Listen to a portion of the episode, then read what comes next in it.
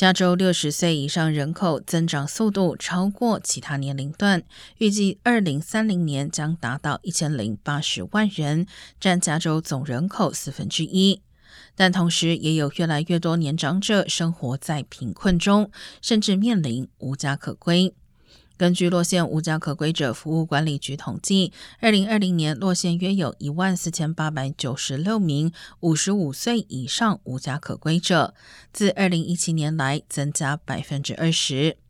南加大老年学教授、加州老龄化利益相关咨询委员会成员本顿指出，有色人种的年长妇女特别容易受到住房不安全影响。